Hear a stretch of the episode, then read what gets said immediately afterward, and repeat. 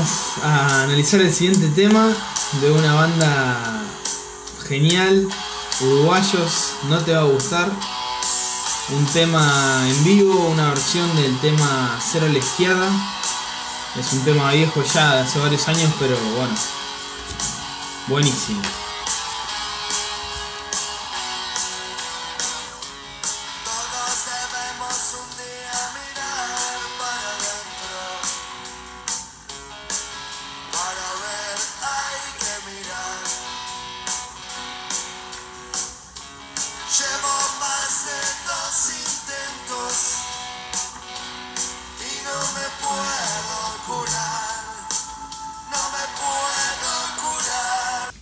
Empieza la canción y dice, todos debemos un día mirar para adentro.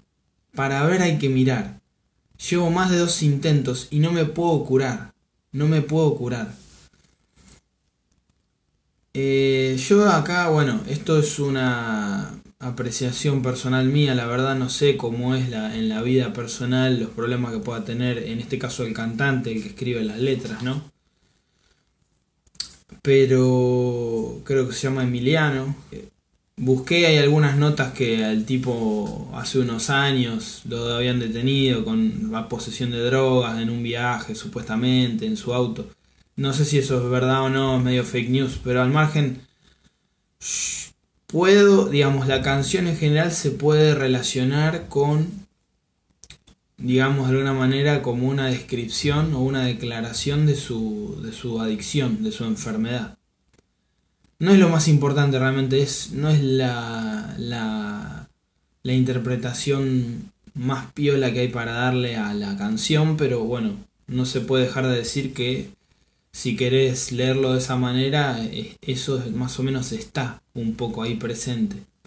Es algo que se ve fácil. Pero empieza, digamos, de una manera hablando de algo muy filosófico. Todos debemos un día mirar para adentro. Digamos, eh, eh, él y, nosotros todos, digamos, tenemos la necesidad de escuchar nuestro interior, de, permitirnos mirar el alma de, de escuchar nuestros sentimientos, digamos, prestarle un oído a todas esas cosas que nos están eh, llamando, que, que nos están diciendo de, de- de nosotros. Entonces, eh, queramos o no, eh, digamos, ignoremos o no nuestro corazón, tenemos en algún momento que parar un poco la pelota, digamos, frenar y escuchar un poco salir de la vorágine, digamos, que estamos inmersos en nuestra rutina y, de nuestras obligaciones y escuchar un poco lo que, lo que nuestra esencia tiene para decirnos, conocernos un poco más. Eso es clave, entonces, esta, esta primera línea se engancha con la siguiente. Todos debemos un día mirar para adentro, para ver hay que mirar. Es decir, el primer paso eh, para poder conocerte o llegar a tu interior es poner tu vista en ese lugar, es decir, mirar para adentro, apuntar al pecho, dejar, darte la oportunidad vos mismo de que eso suceda, darte el momento, el espacio, el lugar, el silencio también que necesitas, como si fuera, digamos, una meditación, ¿no? para poder realmente escuchar qué es lo que pasa ahí, para poder ver, digamos, se, se interpreta o se puede entender como una, una mirada en profundidad, donde vos estás observando y de alguna manera analizando, eh, dan, interpretando qué es, lo que, qué es lo que estás mirando. Es como que le, le das una, digamos, lo que, lo que hacemos cuando pensamos en algo, cuando, cuando de alguna manera valoramos una obra artística o cualquier cosa, vos te estás enfocado ahí, estás mirando ahí, estás tratando de, de alguna manera, penetrar en eso o atravesar eso con, con tu mirada y ver qué es lo que está más allá de lo, de lo que se encuentra a simple vista. Este es lo mismo que tenemos que hacer, pero para nosotros y nuestros problemas si vos no mirás en primer lugar a ese, a esa, eh, a ese, a ese objetivo, no pones tu, tu vista en tu alma, digamos, nunca vas a poder ver, eh, ver hacia allá, digamos, profundizar o bucear en ese interior que tenés, en esa riqueza, en donde está tu luz y tu sombra también. Pero no vas a poder ver nada de eso si vos no, no te estás mirando en primer lugar, si te ignorás, si te ignorás tus problemas. Entonces, esto se puede comparar con, con- muchas cosas. Si no caminás, no podés correr. Si no respirás, no podés vivir. O sea, si, si no, si no, digamos, no utilizás en primer lugar eh, activamente, no, no te moves o, o- no, o no te posicionás hacia ese sendero para buscar lo que es, para encontrar lo que, lo que estás buscando, no vas a poder llegar ahí. Entonces, eh, esto es lo mismo, si no mirás, no podés ver. Entonces, eh, por eso él dice, para ver hay que mirar. Es, es clave. O sea, eh, yo acá lo que, lo que puedo entender de esto es que en, en todo destino hay un cuerpo que se tiene que mover. Para cualquier cosa que vos quieras lograr, cualquier objetivo, cualquier... eh, cualquier... eh, cualquier cosa que sea tu búsqueda, digamos, tenés que generar un movimiento, una acción eh, determinada, concreta, en esa dirección. Si vos no lo haces, no hay manera de, de llegar a una profundidad. Entonces eso es lo que él está de alguna manera eh, declarando. Vos tenés que mirarte. Hay un día que sí o sí, quieras o no, lo postergues o no, vas a tener que, llegar a ese punto en donde vas a tener que mirarte. Y, vas a tener que, ver en lo profundo de eso que estás mirando, de- de tu, de tu propio ser. Y para poder llegar a esa profundidad, no, no te puedes escapar. Vas a tener que mirarte, mirarte a la cara, digamos. Y tomarte el tiempo para ver qué es lo que encontrás. Después dice, llevo más de dos intentos y no me puedo curar. Acá, bueno, justamente lo que estaba diciendo al principio, esto hace, puede hacer una clara alusión a lo que ve- vendría a ser eh, la adicción a las drogas o a cualquier eh, a cualquier eh, eh, cualquier elemento, ¿no? Eh, de alguna manera nocivo o tóxico para la salud. Puede ser las drogas, puede ser el cigarrillo, puede ser cualquier. eh, puede ser cualquier cosa que, que uno pueda consumir, ¿no? Puede ser una relación tóxica, puede ser una conducta que uno tiene incorporada que, que le hace mal, lo que sea. Entonces, él ahí hace una alusión, de alguna manera, a sus intentos de rehabilitarse de esa, de esa adicción. Entonces, llevo más de dos intentos y no me puedo curar. Él, de alguna manera, está intentando salir de eso. Está tratando de, de, de generar un cambio en sí mismo, pero no, no puede, no, no tiene la capacidad de lograrlo. De alguna manera esto se enlaza con, con la primera parte de la estrofa, porque él sabe que se tiene que mirar hacia adentro, y él sabe que para poder ver algo, ahí tiene que, en primer lugar, poner, ponerse en, en esa posición, digamos, permitirse mirar, pero de alguna manera no logra mirarse porque no, no logra encontrar qué es lo que lo saque de ahí, entonces por eso sigue atrapado, por eso eh, intenta pero no se puede curar. Es decir, para poder curarse o para poder entender su enfermedad, tiene que mirar hacia un lugar. Y no, no puede aprender a escucharse, no puede aprender a mirar en su interior.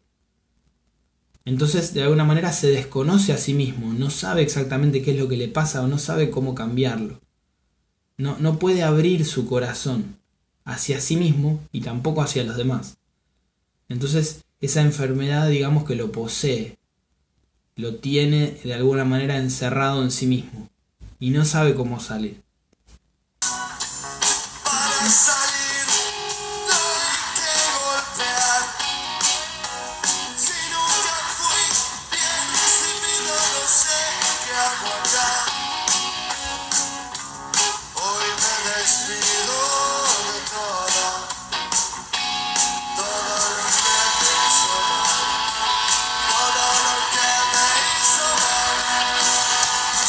Bueno, siguiente estrofa.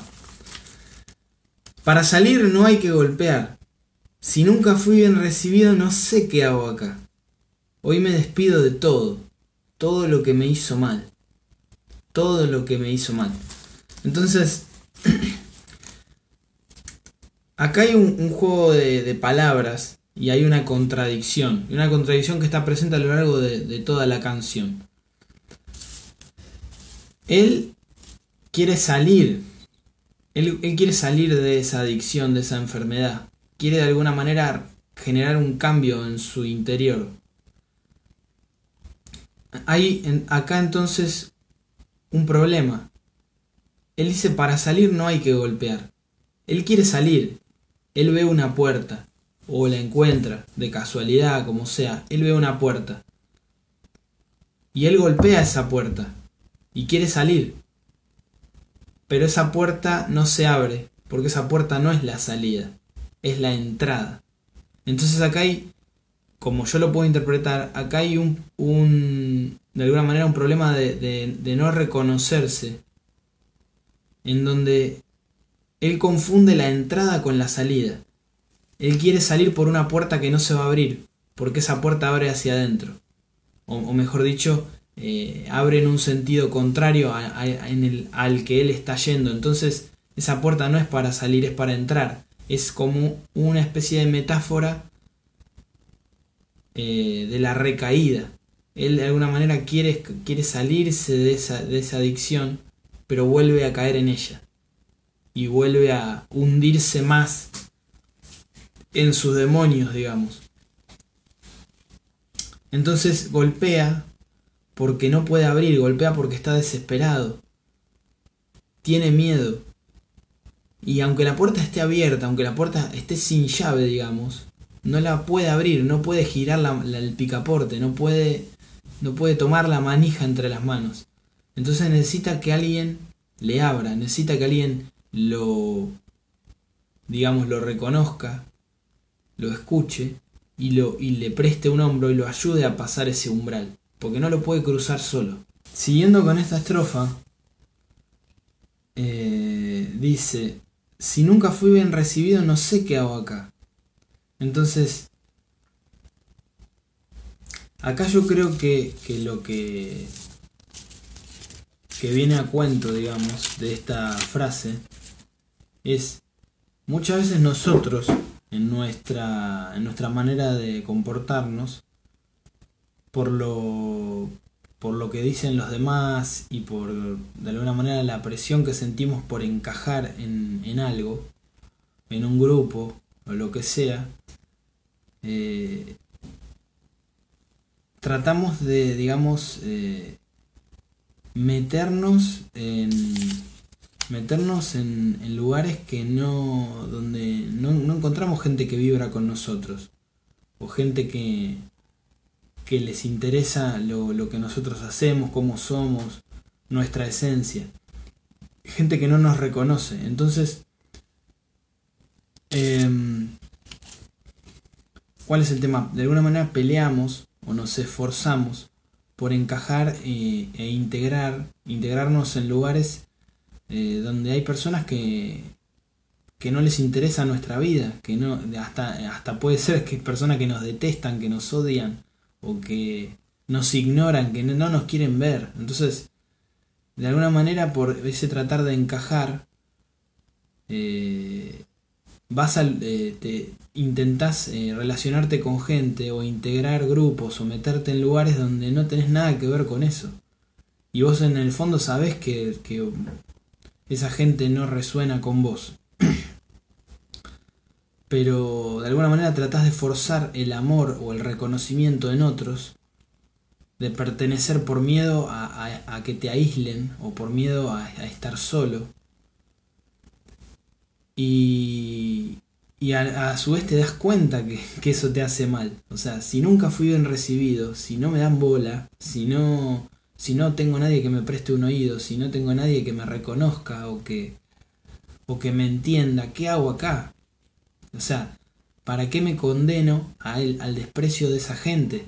Que gente que además a mí no me, tampoco me, me genera nada o, que no me, con la cual no, no, no comparto ¿no? una esencia o un interés. Entonces,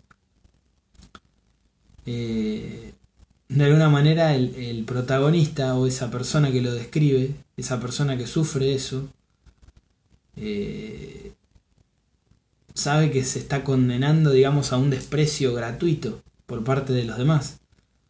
Digamos, si no, no gana nada con eso. Porque la sensación de, de, pertenecer o de, estar integrado, de estar contenido por ese grupo, por esas personas o quienes sean, es una ilusión, de alguna manera es algo ficticio, es una simulación de compañía, pero no es realmente una compañía real. Vos no te sentís acompañado en esa muchedumbre, en esa masa de gente o en ese grupo, o sea la cantidad de personas que sean. No, no te sentís realmente eh, contenido por eso, porque justamente esa no es la gente indicada para vos.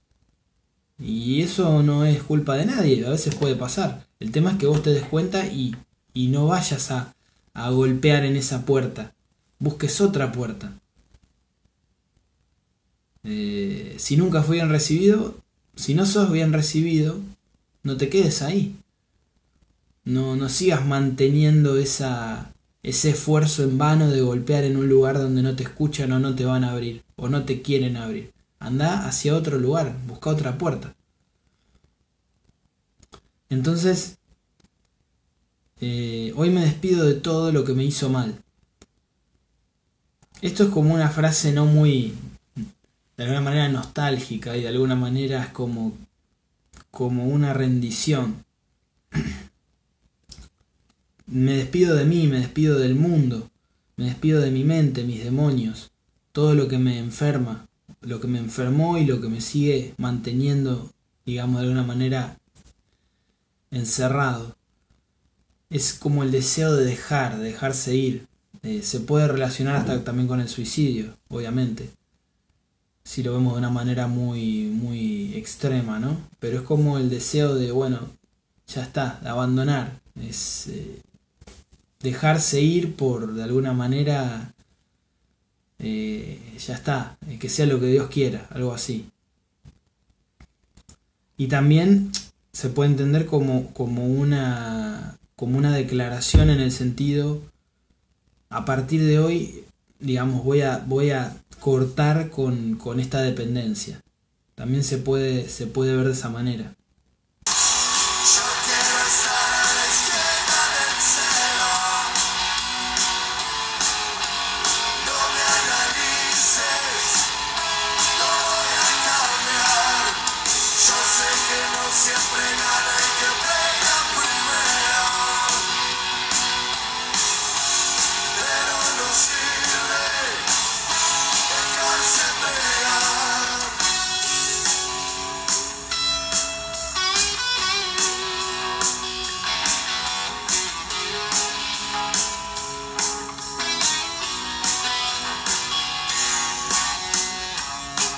Coro yo quiero estar a la izquierda del cero. No me analices, no voy a cambiar. Yo sé que no siempre gana el que pega primero, pero tampoco sirve dejarse pegar.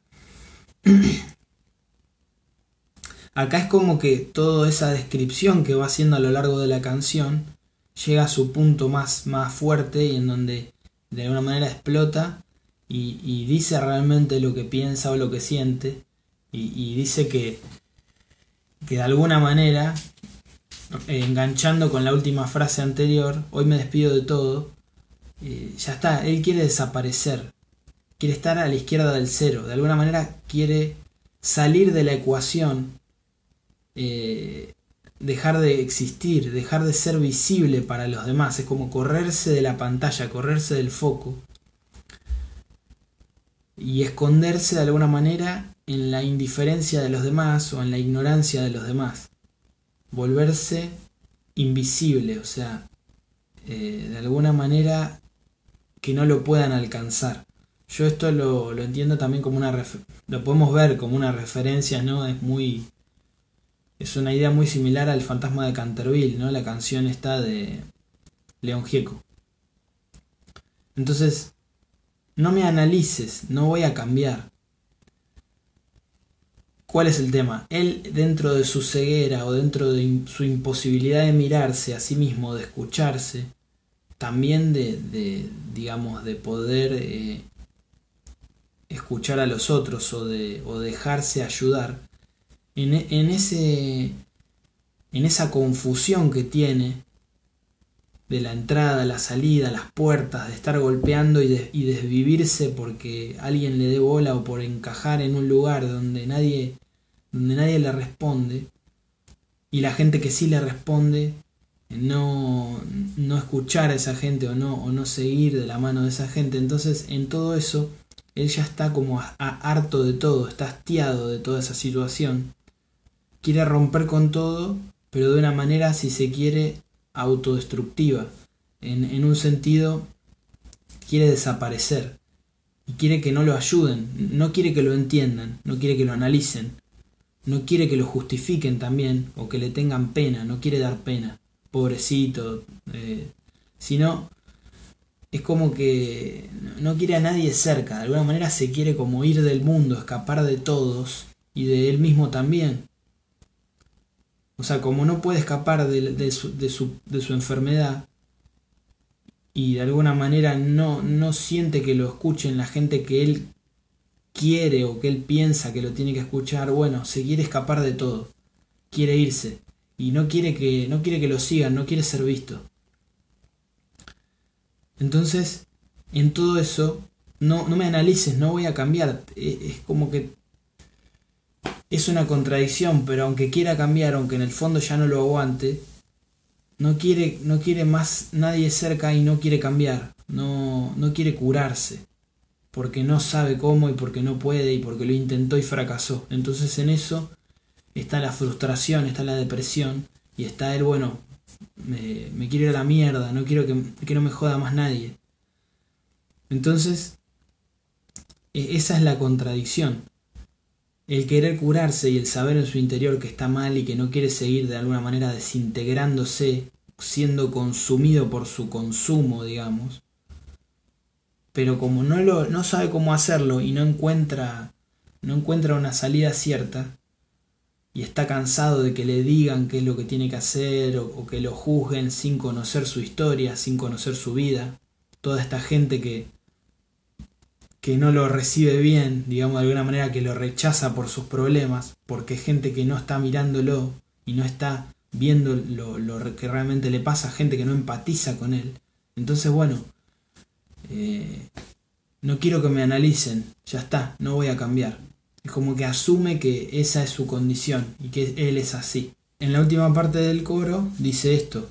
Eh, yo sé que no siempre gana el que pega primero, pero tampoco sirve dejarse pegar. Entonces, acá cuál es el tema. Esto es otra vez un juego de contradicciones con la frase, con la primera parte del coro. Es como que la primera parte eh, está en, como en una dicotomía o en una conversación constante una parte con la otra. Porque ¿cuál es el tema acá? Yo sé que no siempre gana el que pega primero, pero tampoco sirve dejarse pegar. Es digamos, él, él sabe que de alguna manera em, eh, que esa, esa impaciencia o esa energía que tiene por cambiar o esas ganas que tiene de salir del pozo en el que está es importante porque es lo, de alguna manera el combustible que, le puede dar, lo puede motivar a, buscar una salida, y que es esa, ese golpear la puerta. Pero el tema es que esa energía tiene que estar bien enfocada, volvemos a lo mismo, tenés que estar mirando en la dirección correcta. Porque si vos golpeás, aunque, aunque te rompas las manos golpeando una puerta, que es la equivocada, una puerta que no abre y en la que nadie te da pelota, te vas a desgastar, te vas a consumir en ese intento, en ese esfuerzo y vas a fracasar. Entonces él sabe que esa furia o ese, digamos, primerear a la muerte en, esa, en esa carrera que tiene contra su enfermedad, contra su adicción,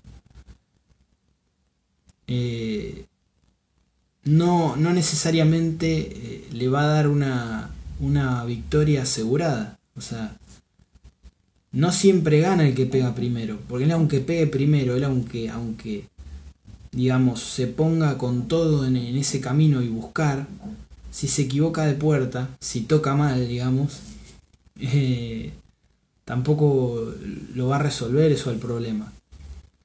O sea, él sabe, digamos, que hay un, como una, una dificultad en, en esa búsqueda que está realizando, en ese intento por curarse. Ahí no es tan fácil. Pero por otro lado, tampoco sirve dejarse pegar. O sea, aunque yo sepa que mis energías, mi voluntad, mi capacidad de, de entenderme, de mirarme en profundidad, no, no, lo, no lo tenga, digamos, desarrollado o me cueste hacerlo, eh, tampoco sirve que me deje, que me abandone a mí mismo, a mis demonios, a mis fantasmas, que me deje consumir por, por, el fuego que tengo adentro, digamos, que me hierve la sangre, porque es algo que me está, eh, que me está desintegrando, que si lo dejo que, que siga avanzando, que si dejo que siga su curso, se va a esparcir cada vez más y me va, me va a tomar el cuerpo, digamos, de alguna manera me va me va a controlar. Entonces, es ese no dejarse pegar. No hay que dejarse pegar por nada ni por nadie. y, no, hay que dejar en lo posible que, crezcan eh, esos problemas sin control. Tenés que buscar una alternativa. Y si vos no podés porque no, no, te alcanza, no, no, vos no te alcanzás a vos mismo para resolverlo, tenés que buscar ayuda en alguien más. Obviamente a veces te equivocás y pensás que alguien te puede ayudar y no, y al final no te ayuda. Pero si no es esa persona, va a ser otra, pero alguien te puede ayudar en ese camino. Vos tenés que buscar eh, distintas, distintas miradas, distintas voces.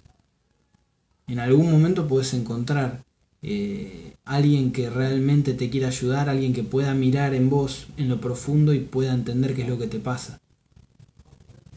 Entonces es es eso, es como esa contradicción de yo sé que si voy con todo, no necesariamente voy a ganar, pero tampoco puedo dejar, me puedo dejar estar en, en mi miseria, porque voy a, voy a terminar, voy a implosionar, digamos, me voy a prender fuego, me voy a, me voy a quedar en, en los huesos, digamos, en, en las cenizas. Y eso no sirve porque es un sufrimiento eh, que es interminable, digamos, de alguna manera. Esto yo lo relaciono con, con el otro tema de No te va a gustar, que es un temazo también. En algún momento después lo, lo voy a analizar, que es el tema Prendido Fuego. Creo que son dos temas que se, que se ve muy clara la relación, ¿no? Que remiten en parte a lo mismo, y a este tema de, la adicción, del, no, no, saber cómo salir y demás. Y tienen como una conexión bastante fuerte. Creo que este tema cero a la izquierda es anterior al otro, son de discos distintos, pero es eh, muy, muy clara la relación que hay entre los dos temas.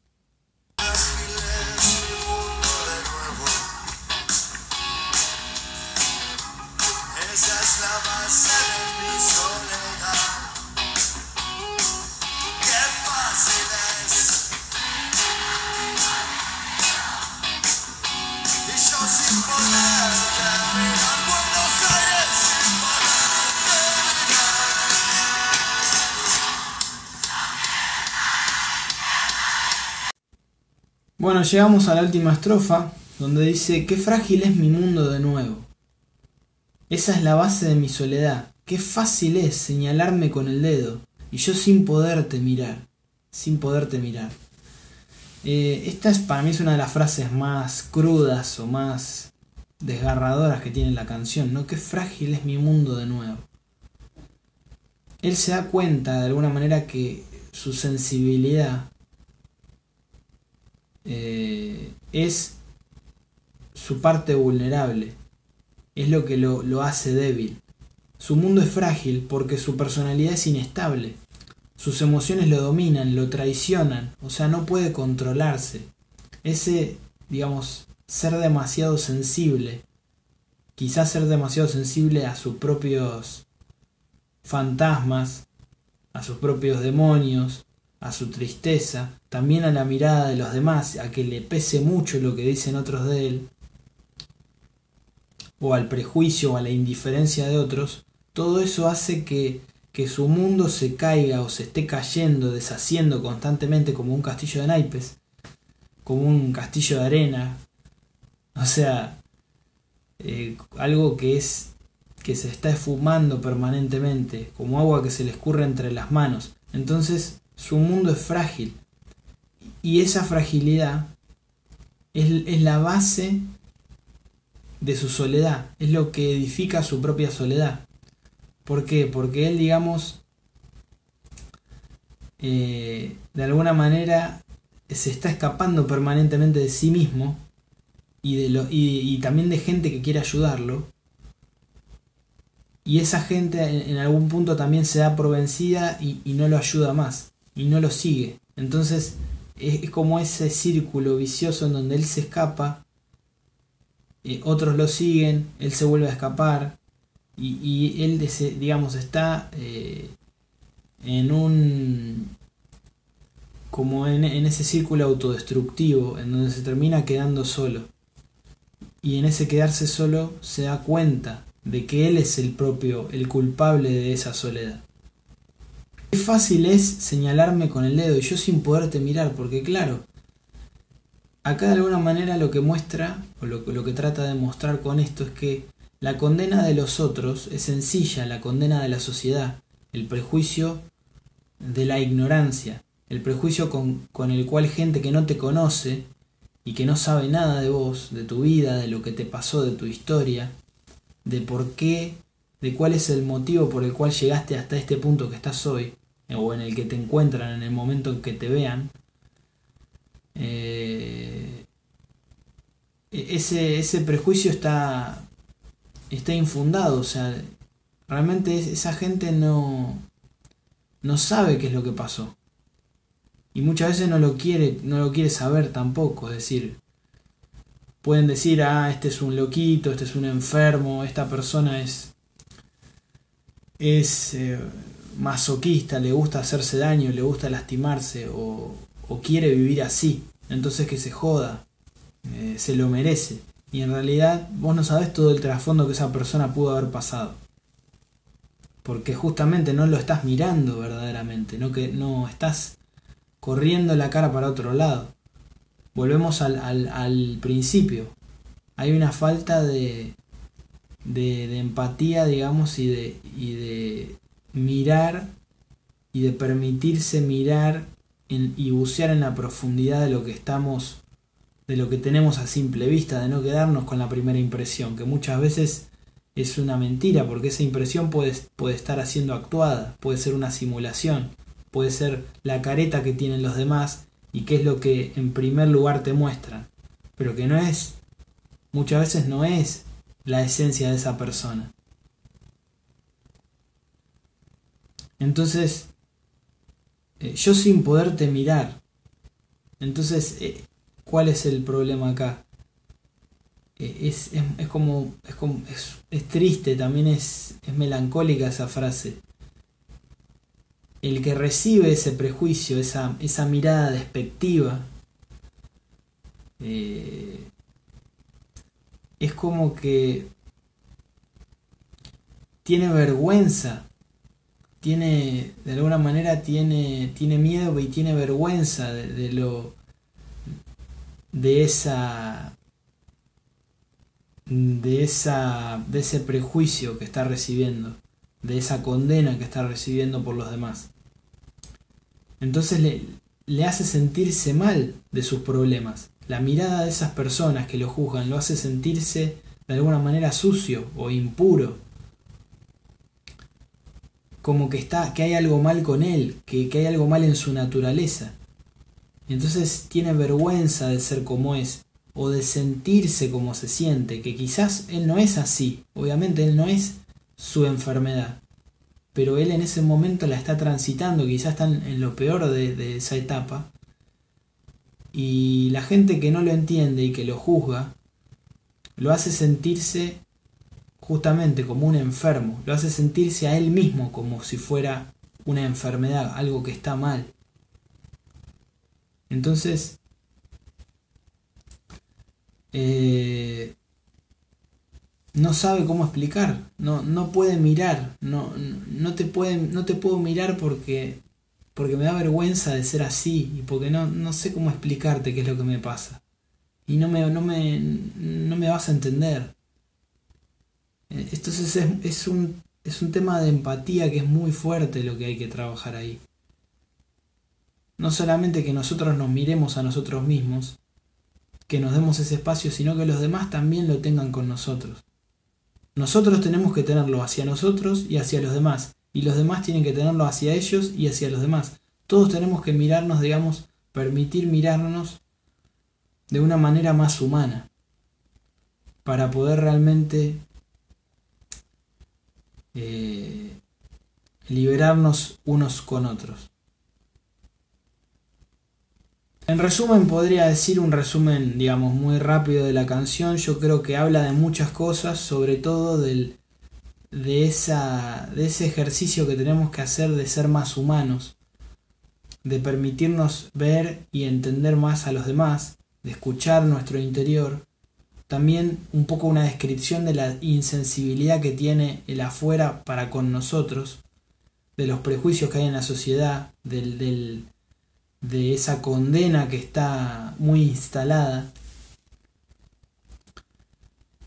eh, ante cualquiera que tenga un problema, ante cualquiera que, que, que, digamos, haga algo que sea distinto, que se salga del molde de lo que debería ser la normalidad o la moralidad.